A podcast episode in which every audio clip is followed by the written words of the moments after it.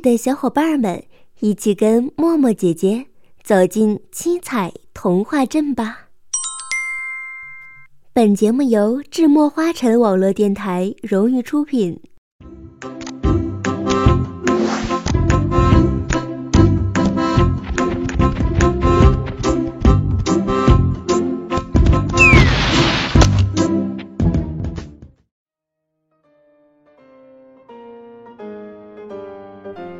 的爸爸妈妈，还有小朋友们，你们好，欢迎来到七彩童话镇，我是默默。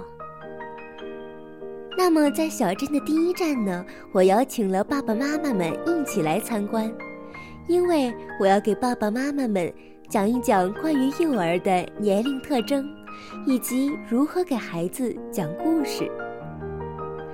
节目正式开始之前呢，我要先自我介绍一下。我是默默。大学的时候呢，我学习了播音主持专业，期间也兼职了语言表演老师。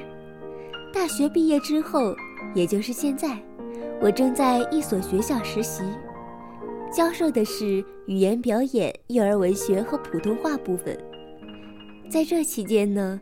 我已经深深地爱上了小孩子，也愿意给小孩子们讲故事。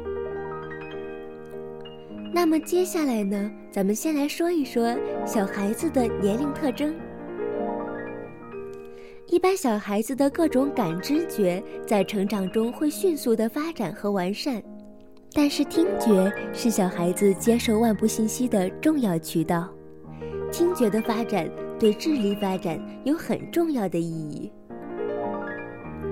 幼儿文学作品中的优美的语言、和谐的韵律，对发展幼儿的听力有良好的作用。孩子们的语言发展很快，四岁的时候能掌握本民族语言的全部语音，三岁的幼儿能掌握词汇一千个左右，到了大班以后可达四千个。幼儿掌握使用的词汇主要是实词，对虚词的掌握很少。实词中主要掌握名词、动词，其次是形容词、副词。到了六七岁左右，幼儿大都能有表情，绘声绘色、连贯地讲故事。幼儿的新奇感很强，注意力有很大的无意性。小班的孩子呢，仅能注意三到五分钟；中班的幼儿五到十分钟；大班的幼儿也不过十五分钟左右。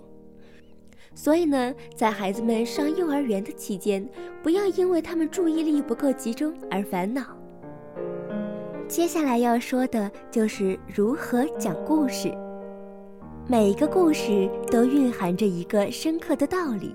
所以讲故事也是教育孩子的一个过程，所以讲故事之前呢，一定要对孩子提出要求，让他带着疑问听故事。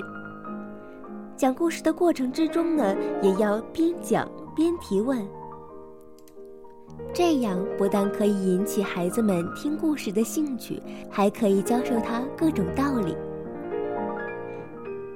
其次呢，就是一定要用生动形象的语言表达和讲述，不然的话，恐怕小朋友就会听不下去喽。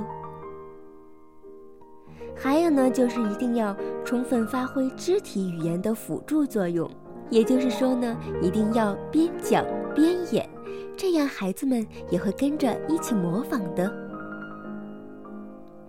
最后呢，就是一定要给孩子留下想象的空间，促进他想象力的发展。那么，七彩童话镇的第一站到这里就要结束了。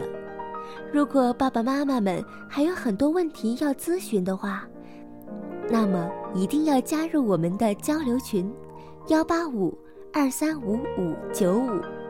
如果有朋友跟默默一样喜欢讲故事的话，那么就加入我们的考核群，三零四二五四六六八。智墨花城欢迎你的到来。